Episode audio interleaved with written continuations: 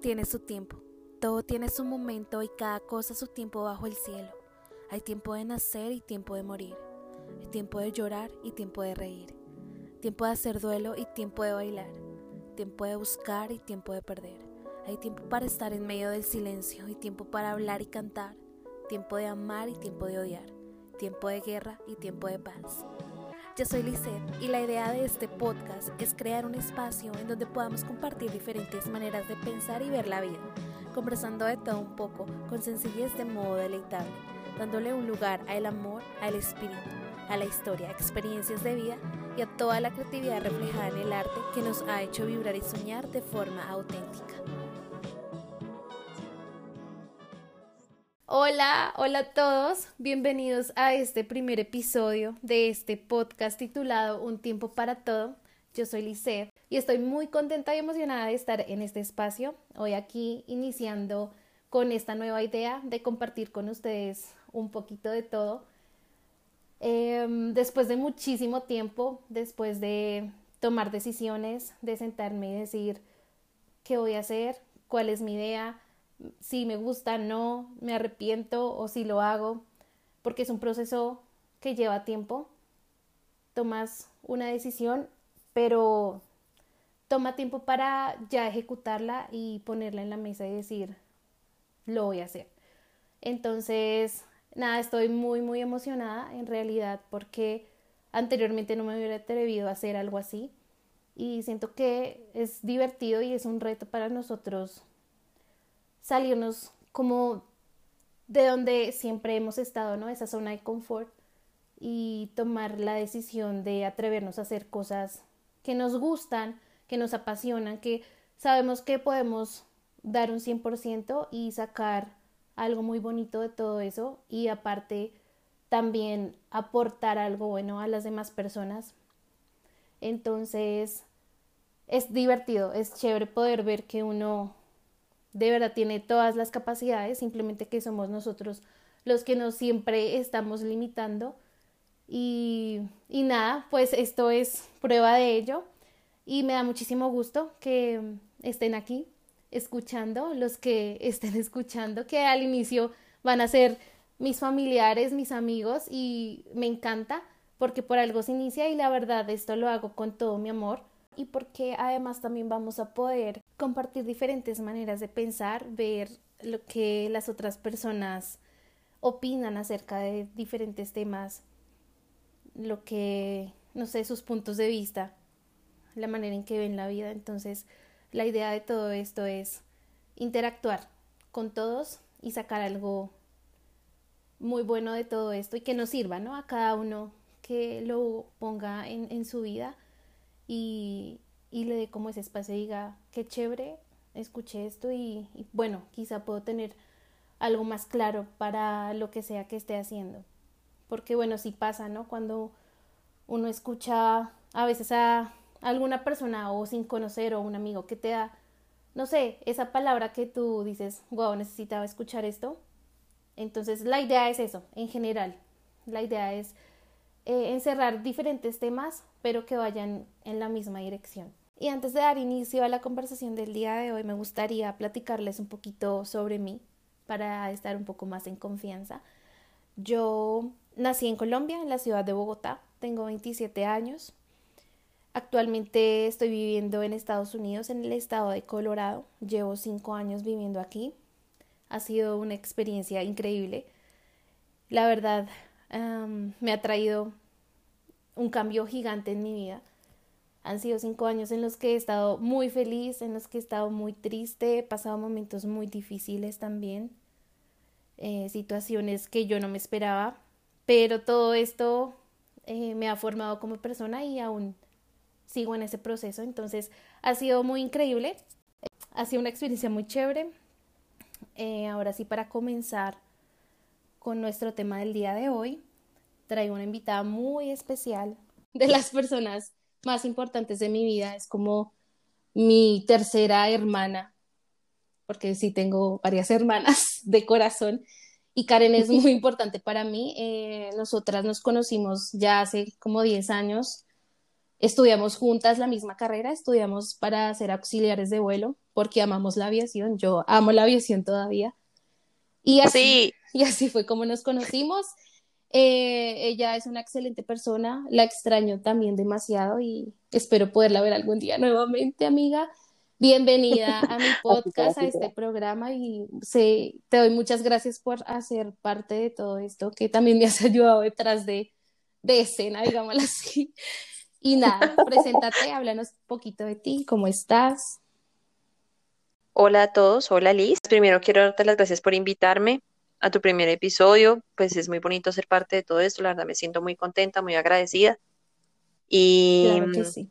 pues bueno, estoy completamente de acuerdo contigo. Estos espacios pues nos sirven para distraernos, para relajarnos, para aprender, para dejar una enseñanza y pues aprovechar eh, pues toda esta tecnología para poder llegar a tantas personas. Así es. Bueno, ¿qué les cuento de mí? Pues también soy colombiana. vivo muy bien. Vivo, vivo muy, muy cerca de Bogotá. Tengo, tengo 28 años. Eh, llevo trabajando cuatro años como auxiliar de vuelo. Eh, ha sido una experiencia muy bonita, muy enriquecedora, la verdad. Es algo de, de ensueño en realidad. Bueno, y ahora sí, para comenzar, nosotras quisimos hablar un poco de cómo fue la experiencia de cada una frente a la pandemia, personalmente y en la ciudad.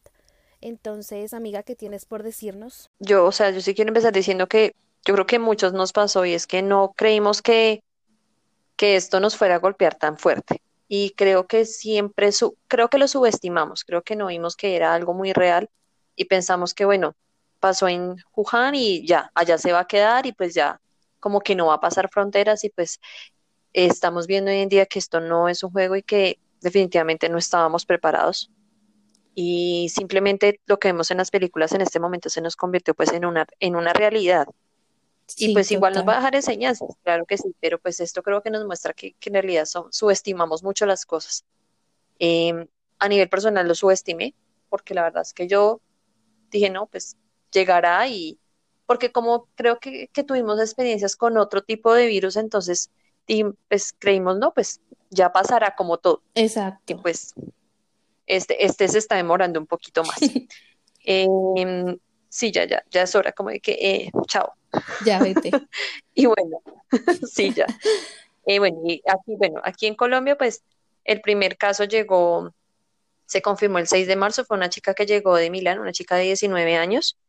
Eh, ella llegó pues a finales de febrero.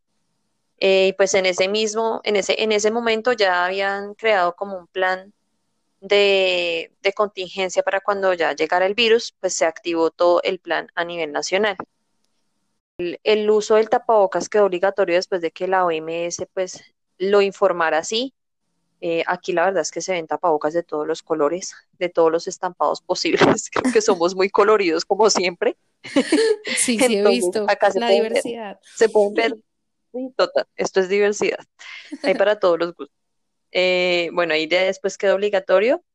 En, en 24 de marzo ya el presidente pues decidió cerrar el aeropuerto, ya no se recibían más vuelos internacionales y pues en esa misma fecha se inició una cuarentena obligatoria en todo el país que duró 15 días.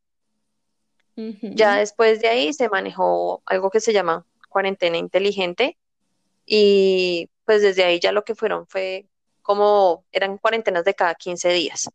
Esa cuarentena terminó ahorita el primero de septiembre. Eh, y bueno, durante esas cuarentenas, pues solamente se podía salir como a comprar insumos, eh, únicamente podía salir una persona por, por familia. Eh, a pesar, digamos, de que el aeropuerto estaba cerrado, estaba cerrado para vuelos comerciales, pero sí se empezaron a manejar vuelos humanitarios porque pues yo creo que todos vimos que había mucha gente que se quedó pues varada, por decirlo así, en diferentes países.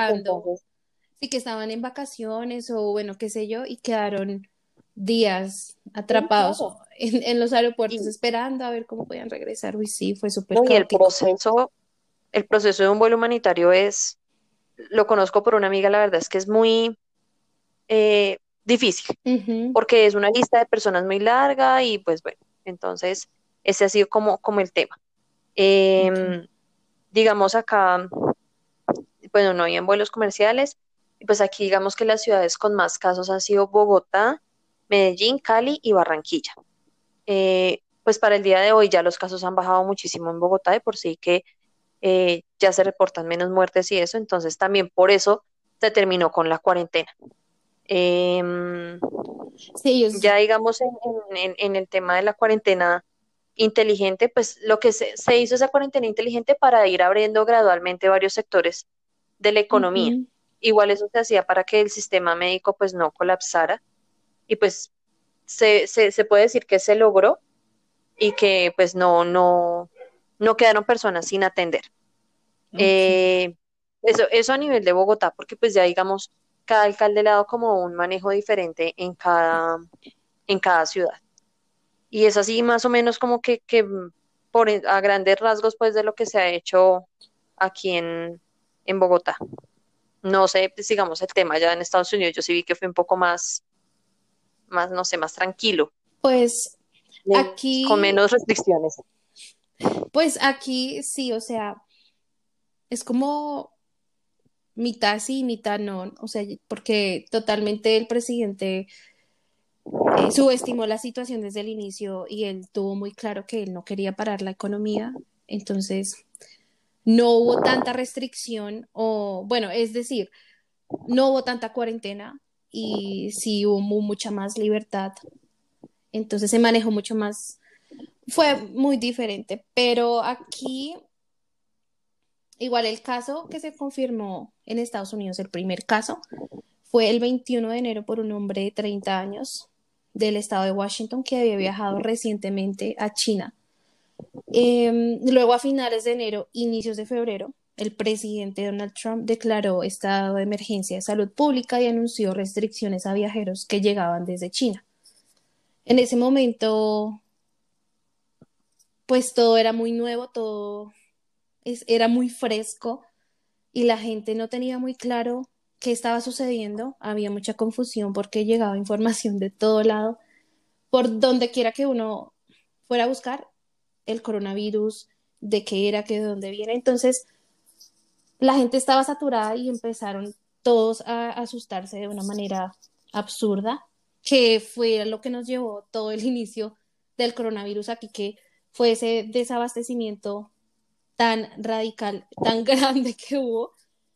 Y no fue en todo, no fue en absolutamente todo, pero inicialmente, eh, pues así comenzó.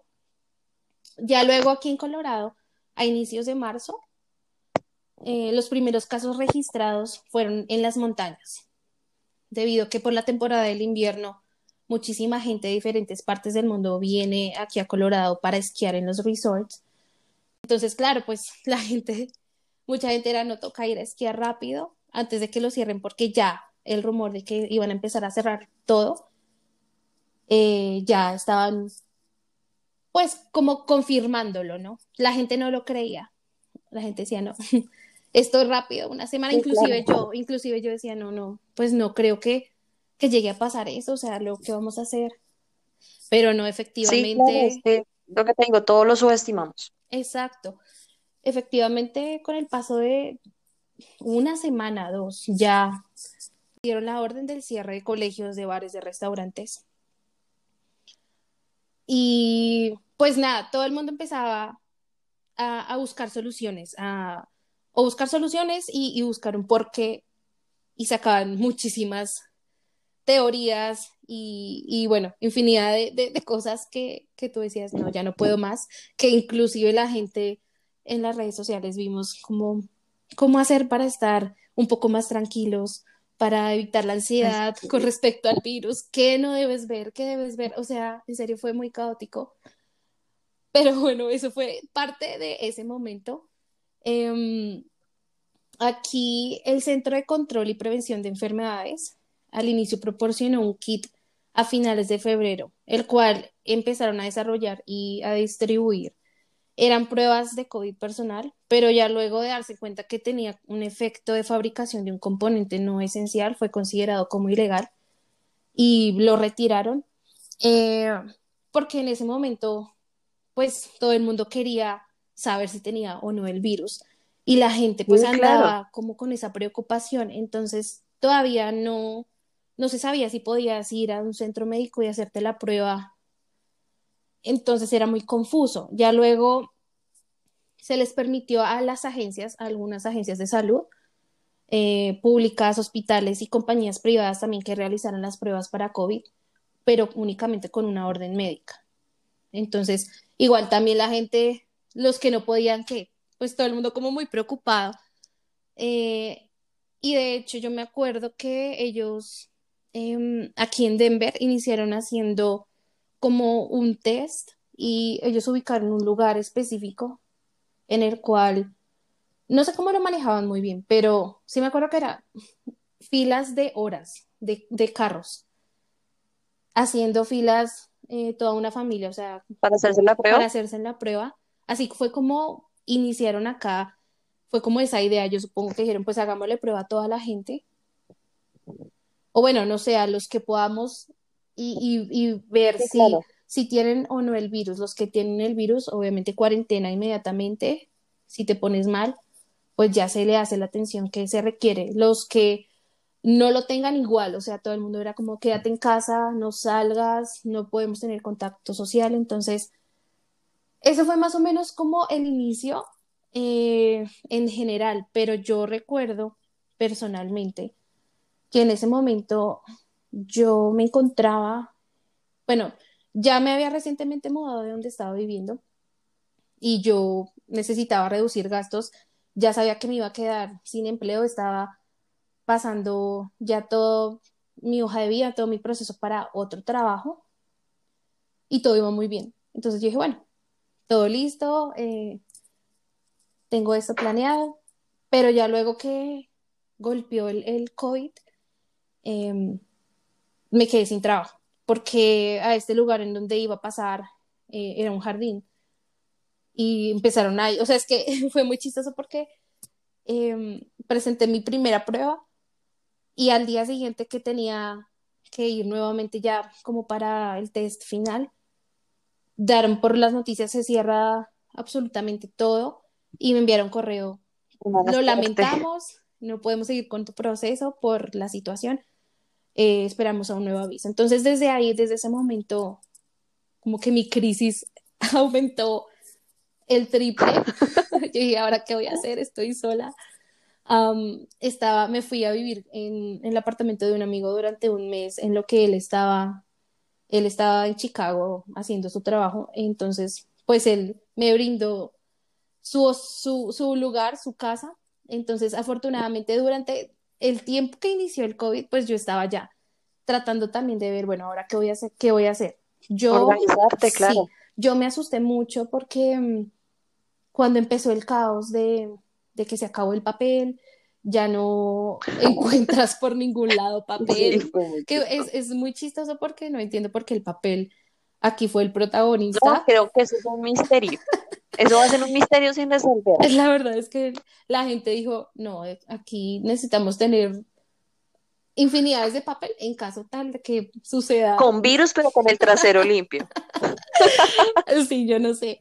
Entonces, claro, o sea, toda la gente comprando cosas, de que llenando la cocina la, con comida. Yo también fui, hice un buen mercado, dije, pues en caso tal, pues tengo comida acá, no va a suceder de que me voy a quedar sin nada de comer. Y pues sí, uno iba y ya no había casi nada, ni carne, o sea, todo se agotó de una manera súper exagerada. No, aquí no pasó eso. Aquí no hubo ese abastecimiento. Aquí, lo, aquí le hicieron un manejo para que eso no pasara.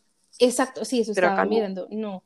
Lo que pasa es que la manera de pensar de, pues de acá no sé, es muy diferente, es un poco más exagerada. Lo digo porque yo tuve una conversación. Sí, mira, tuve con mi amigo Nick, que eh, fue el que me brindó el hospedaje durante ese mes. Eh, me acuerdo mucho que ese día yo estaba muy cargada emocionalmente de muchas cosas, pues estaba preocupada por mi mamá, mi familia, cómo están, mis tíos, mis amigos, todo el mundo no andaba, ¿cómo estás? Cuídate, por favor, ya sabes, lávate las manos. Y este hombre me llama preocupado, así serio, y me dice, Liz, yo tengo los síntomas, tengo todos los síntomas, y si me siento enfermo, eh, mi amigo también los tiene porque ellos trabajan todos juntos en, en construcción, entonces están muy expuestos a todo. Y él me empezó a comentar y a comentar y yo, no, yo quedé fría, yo dije, no puede ser que ahora tenga el virus. Me quedé con el apartamento. y yo dije, o sea, él me empezó a llenar de un pánico absurdo porque empezó a decir, no, hay que tener las armas preparadas porque la gente va a salir a las calles y van a empezar a robar y, se va a volver esto un caos, una guerra. o sea, en serio fue una conversación que yo dije, no, espérate, o sea, obviamente no va a suceder esto, güey, cálmate. O sea, es que en serio sí me puso muy asustada en ese momento. Claro, pues tiene. Y pues, claro, yo estaba sola, yo, no, no, no, no, esto no puede ser así. Simplemente hay que seguir las pautas. Tú que empezaste a listar las ollas. yo empecé a listar todo el, el caos. No, es que. El armamento. el armamento. Eso fue lo más chistoso. Es como, bueno, ¿yo para qué quiero una arma? O sea, voy aquí a salir a matar a quien. ¿Ves? O sea, el pensamiento de como, no, ya hay que tener las armas. De hecho, en ese momento de la pandemia hubo una venta de armas, pero no, no te imaginas. O sea, filas para comprar armas, armamento y para comprar marihuana también. O sea, la gente es como, no, primero, o la marihuana, el alcohol y las armas. Imagínate, o sea, lo mal que estamos. Papel higiénico, check. Armas, check. Licor, check. Exacto. Entonces fue muy gracioso, ahorita ya uno se ríe, pero en el momento sí me llené un pánico que llorando llamé a mi mamá y dije, mamá, me voy para Colombia, eh, estoy preocupada por ustedes, estoy preocupada por mi situación, no tengo suficiente dinero, no tengo trabajo, ¿qué voy a hacer? ¿A dónde me voy a ir a vivir? Y en ese momento, eh, ahorita, bueno, que yo no la conocía como tal en persona, pero tenía su contacto, que es mi actual roommate, que también es mi amiga. Y, y nada, pues, o sea, fue como que todo tenía que darse de esa manera. Eh, di con ellas eh, y me vine a vivir aquí con ellas y desde ese momento pasamos ya como tal nuestra primera cuarentena aquí en Colorado y yo dije, bueno, ya me siento tranquila porque no estoy sola, estoy también con una colombiana y mi otra roommate que es mexicana. Dije, entre las tres aquí nos apoyamos, pase lo que pase, o sea, estamos aquí juntas, ¿sabes? Entonces, es como pasas por, por todo ese mundo de emociones, más cuando estás tú solo en otro país, eres más vulnerable, pero gracias a Dios em, que, no sé, siempre das con las personas en el momento que tiene que ser, ¿no? Y para pues mí fue así. Sí, claro, es que sí, aquí yo estoy con mi familia y aquí, pues, obviamente, la preocupación económica y todo, y, si así es difícil, o sea, no me imagino tú allá, digamos, sí, obviamente los amigos se vuelven como tu segunda familia, obviamente, y los amigos son esa segunda familia que pues uno puede escoger, entonces, eh, claro, no. o sea, la verdad es que, que sí es muy, muy diferente la experiencia. ¿Y a ti, a ti cómo, cómo te golpeó? ¿Qué estabas haciendo cuando supiste del virus? Pues ¿Cómo fue? Bueno, pues es que, bueno, yo estaba trabajando en ese entonces cuando aquí llegó como el, caso, el primer caso, y pues obviamente el cierre del aeropuerto pues afectó la aviación muchísimo. Yo me encuentro, ya llevo desde marzo, no más, perdón, desde abril estoy sin, sin trabajar, estoy en una licencia no remunerada, llevo casi cinco meses eh, pues en esta situación. La verdad sí es, sí es muy difícil, porque pues acá pues toda mi familia, mi, mi, mi papá trabaja en un hostal y pues también esa, esa, toda esa, todo ese sector también se cerró. Entonces fue quedarnos, pues yo vivo con mis papás y fue quedarnos aquí en la casa los tres y como bueno, ¿y ahora qué vamos a hacer? Eh, pensamos que la verdad iba a durar mucho.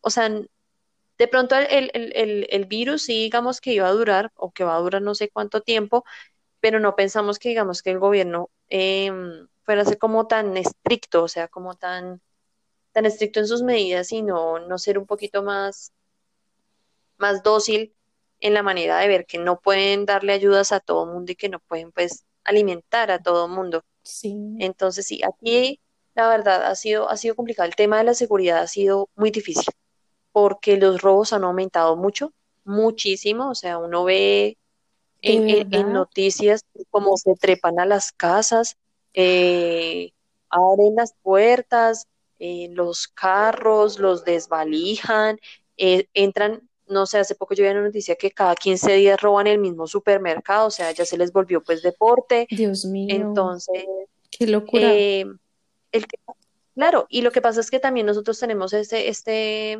este tema, digamos, de toda esa cantidad de personas de Venezuela que han llegado.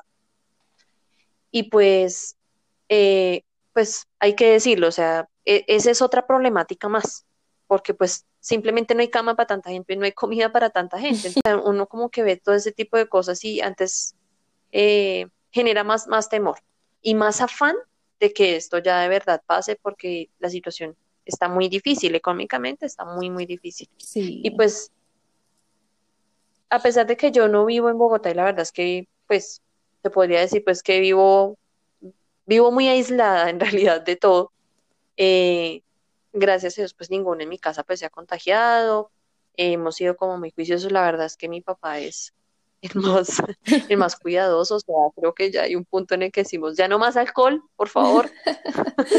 no más.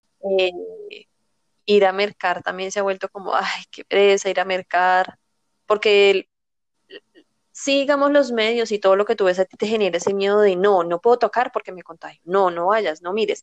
Y, y aunque tú no quieras, digamos, dejarte eh, influenciar el hecho de tu ver a una persona que no usa bien el tapabocas, uno te genera miedo y dos te da mal genio. Pues porque tú dices, hombre, llevamos cinco meses con esto, dan cada dos minutos un comercial de cómo ponerte un tapabocas y ves a una persona que no lo usa bien, entonces, o sea, uno dice, eh, como que uno dice, nos merecemos esto. Es que es la negligencia, es la negligencia de las personas, porque igual eh, es un tema que es personal, o sea, tú ya te tienes que cuidar, o sea, tú tienes que ser consciente que tú debes que ser responsable como adulto y asimismo inculcarle a, los más pequeños de, pues hay que hacerlo. Es cuestión de autocuidado, o sea, si tú te cuidas, vida. el virus baja y todos podemos volver, pero no, aquí la gente no lo piensa así. Y aquí es muy chistoso, pues no sé, chistoso, no sé ni cómo definirlo, porque aquí, digamos, eh, prohibieron que las personas mayores salieran. No pueden salir, bueno, no podían y resulta que pusieron una tutela. Se pusieron bravos porque los estábamos cuidando y ganaron la tutela y, ahora, pueden salir.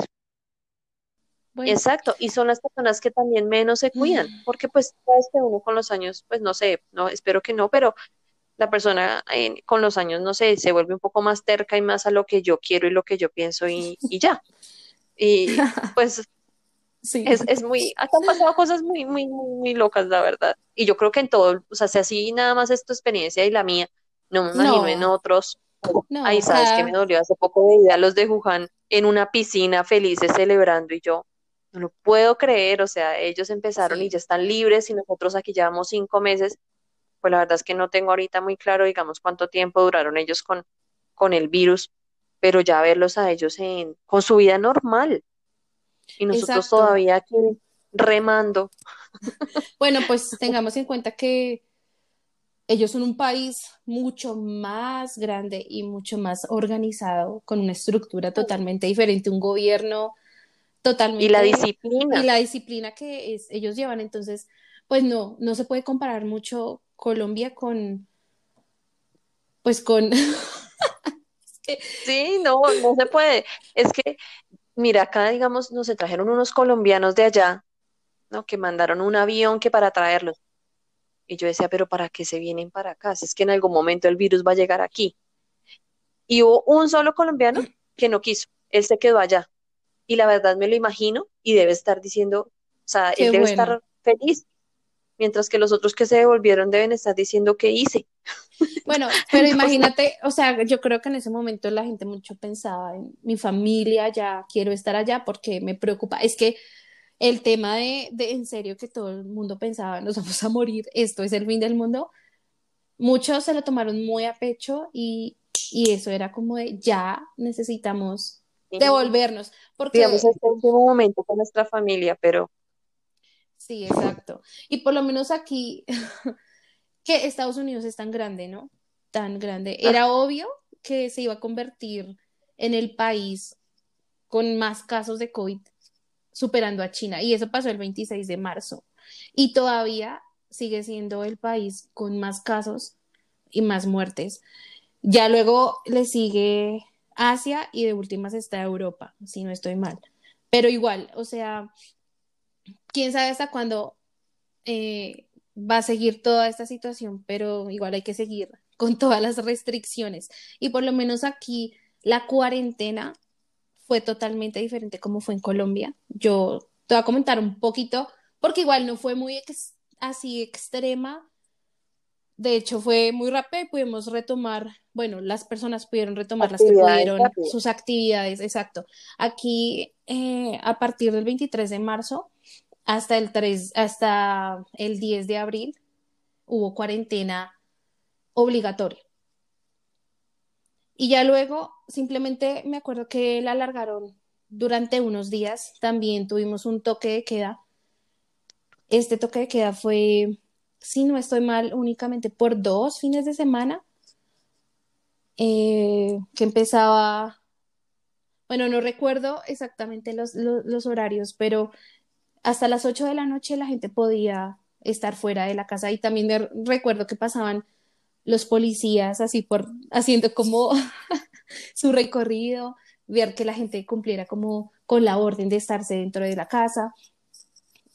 Las calles solas, solísimas también, o sea, se sentía como ese vacío y, y esa como esa nube gris que envolvía toda la atmósfera y uno decía, oiga, en serio está pasando algo heavy, que tanto uno salía como a hacer el mercado con ese con esa cosita de, ay, Dios mío, el virus está afuera, no me voy a tocar la cara. me toca salir.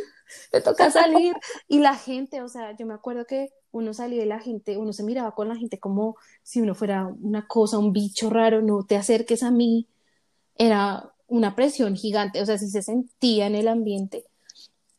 Eh, ya ahorita, actualmente, eh, la gente nuevamente lo ha olvidado un poco y, pues ya, o sea, han tratado de, de nuevamente hacer parte de esa vida cotidiana que normalmente uno llevaba con muchísimas restricciones y eso sí hay que esperar filas para o si tienes que hacer algo en el banco tienes que igual esperarte hacer tu fila o sea ya ya es más un problema como uno dice bueno tengo que ir allí ver primero si está disponible que no sea una hora en donde vaya a haber muchísima gente porque igual no vas a tener la oportunidad de entrar y sentarte como antes. O sea, todo ha cambiado y, se nos han limitado muchísimas cosas, pero pues bueno, es lo que hay.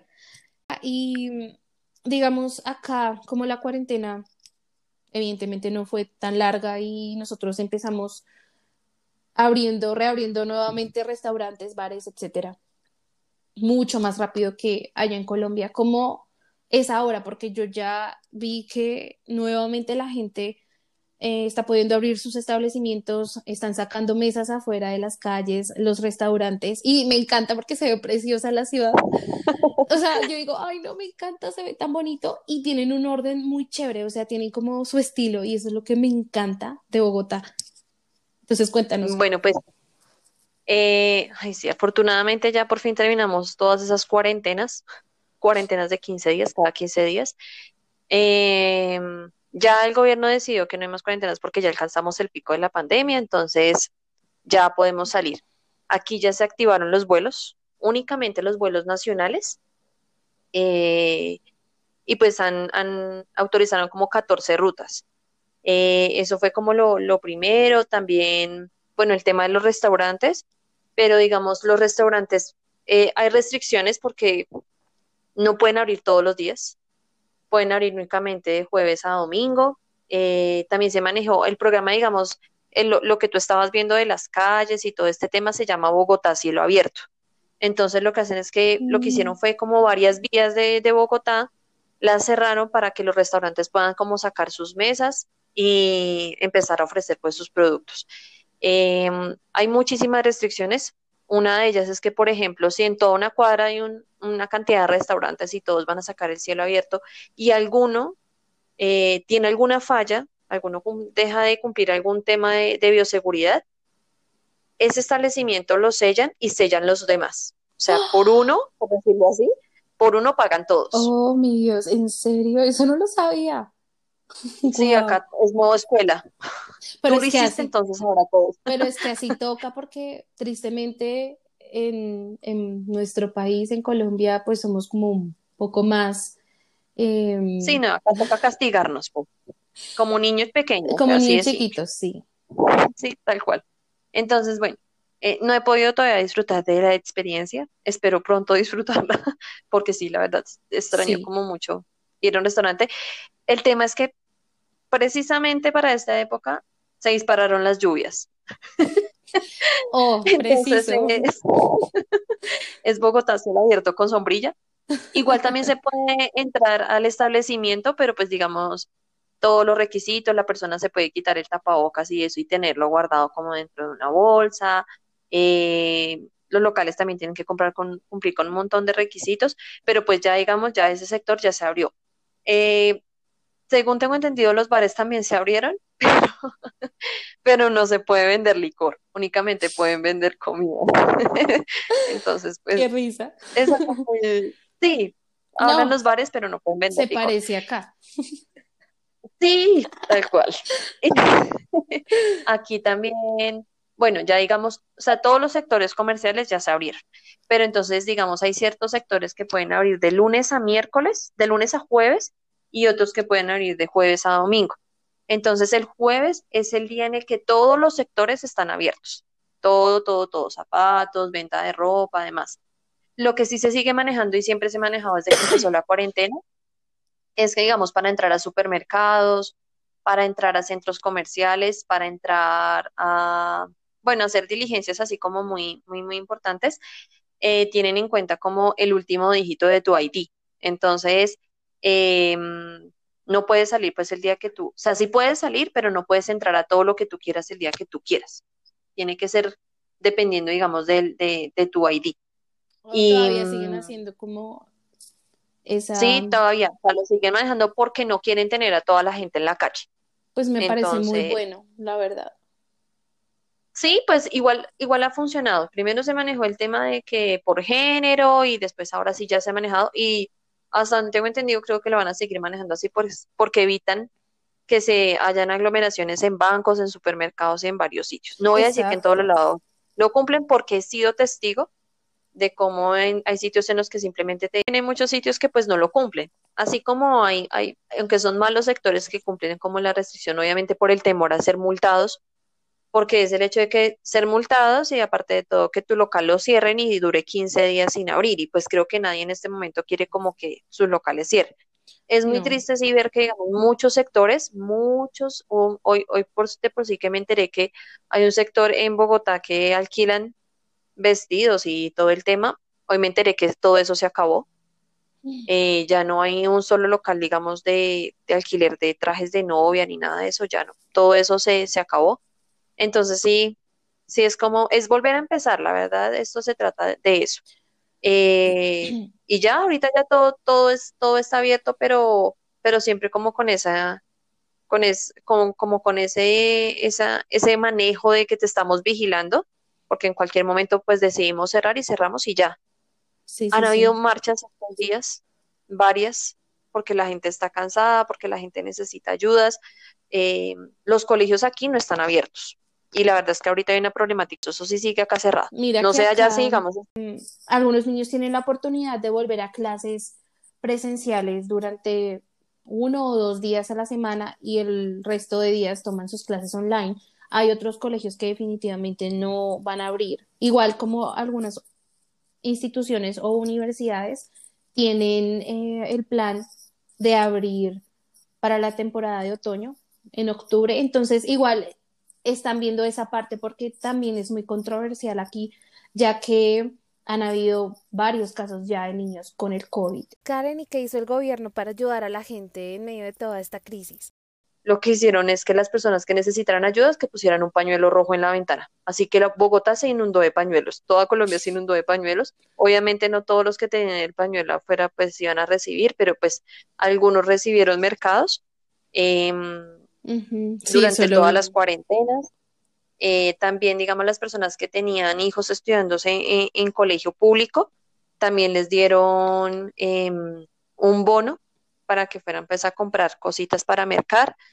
Eh, también habían ayudas pues para las personas mayores de edad y pues hace poco se aprobó uno que es para las personas pues así como yo que nos encontramos en licencia no remunerado pues en suspensión de contrato que también es por 160 mil pesos y lo quieren dar también tres veces para completar como más o menos acá lo de la mitad de un salario mínimo.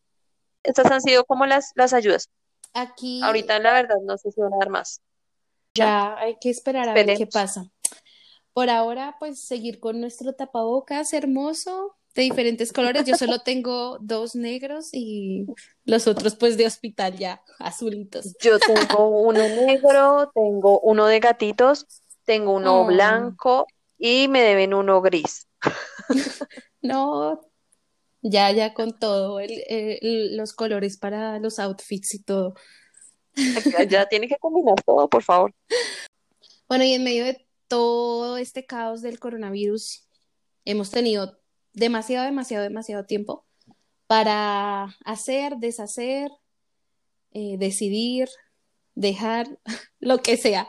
Entonces, pues se me hace muy chévere que a pesar de que tanta gente que quedó sin empleo, eh, la gente que tuvo sus que tiene sus establecimientos, ya sea de comida o de algún negocio de ropa, infinidades de cosas, las personas se han puesto en movimiento para no quedarse embaradas y, y decidir hacer algo para salir adelante en medio de todo este caos económico que nos ha dejado en serio con muchísimas deudas en todo este tiempo hemos vivido diferentes situaciones y, ha sido chévere cómo la gente se ha desenvolvido con su creatividad. Em, algunas personas eh, por las redes sociales creando aplicaciones, otros metiéndole el tiempo al maquillaje, a, a, sus pasiones. No, que si te gusta hacer esto, pues hazlo. O sea, es cuestión de... Era, era como ese momento que nos tenía que llegar y decir, oiga, tanto tiempo y uno siempre hace lo mismo. Sí. Siempre hace lo mismo, ¿cierto? Antes de la pandemia, pues primero era, no, no hay tiempo porque uno tiene que trabajar, estudiar aquí y allá. Ahora con tanto tiempo, pues la gente dijo, oiga, pues yo soy bueno para esto, pues me voy a poner a hacer un poquito de... Pero bueno, son cositas, son cositas que, que hobbies que a uno lo hacen feliz y por qué no trabajar en ello cuando uno tiene el tiempo. Entonces, digamos, esto del podcast también fue así, producto de, tanto tiempo libre y dije, pues, ¿por qué no hacer algo que nunca me he atrevido a hacer y que a lo mejor puede dar un fruto chévere? Voy a aprender, porque eso es un proceso en el que también estoy aprendiendo, aprender de otras personas, ver también, conocerme yo, desenvolverme en, esta otra situación, otra faceta de mi vida. Eh, yo por lo menos siempre tuve como en mi mente, y, y Liz es testigo, yo siempre hablaba de postres. A mí siempre me llamó mucho la atención el tema de, poner un negocio de postres y esta situación me, me, arrinconó, se puede decir así, y me llevó pues a hacerlo, a ejecutarlo y a dejar de estar viendo tanto video en, en YouTube y en, en, muchas aplicaciones y dejar de seguir a tanta gente que hace pastelería y ya decir, bueno, pues tengo todas las herramientas, pues es, es cuestión de invertir, claro que sí, tanto tiempo como dinero, pero creo que es más de tiempo. Y, pues afortunadamente hoy en día ya, ya llevo más o menos dos meses eh, con este tema de los postres. Es algo pequeño, pero es algo con lo que ya empecé y la verdad es algo que me llena, me siento contenta. Creo que puedo estar en esa cocina por mucho tiempo y siempre me lo disfruto, así sean los mismos sabores, pero eh, ahorita la verdad estoy pensando en hacer más cosas y la experiencia ha sido muy bonita eso es lo importante, amiga. Que te sientas feliz y que lo hagas de verdad porque quieres, porque te nace y te queda delicioso además, porque, uff, son deliciosos los son muy ricos, que hacen. Son muy ricos. No soy buena en manualidades, pero les juro que esos postres son muy ricos. entonces ya para culminar con nuestro episodio, eh, tengo una actividad, una pequeña actividad para ti. Voy a hacerte dos preguntas muy sencillas, la verdad. Son dos preguntas que escogí al azar, tampoco fue que yo dije, no, esto lo voy a preguntar por este y este motivo, no. Bueno, la primera, ¿qué significado tiene para ti la libertad? Ay, no, esto ya, Dios mío. Em, la libertad. Eh, yo creo que la libertad. Ay, no, porque me siento rara. Ya sé, ¿no? Es una pregunta difícil, pero fácil a la vez. Pues, a ver, yo creo que la libertad es lo que tú eres y lo que tú decides ser. Y que tú seas feliz con eso, con lo que tú eres. Eh, Me pues encanta. es, es como mi, mi, mi manera de, de pensarlo. Sí, válido. Lo, ser libre de pensar, ser libre de actuar y que te sientas bien con eso. Que sientas que de verdad es un, es un pensamiento, es un sentimiento bonito y que sientas eso, que sientas libertad, que te sientas bien contigo mismo. Muy bien, me encantó, me encantó. Ay, espero ganarme los 10 millones de pesos que me prometieron. Ah, no. Listo, ahora va otra, esta es más divertida. ¿A qué sitio irías a vivir una aventura?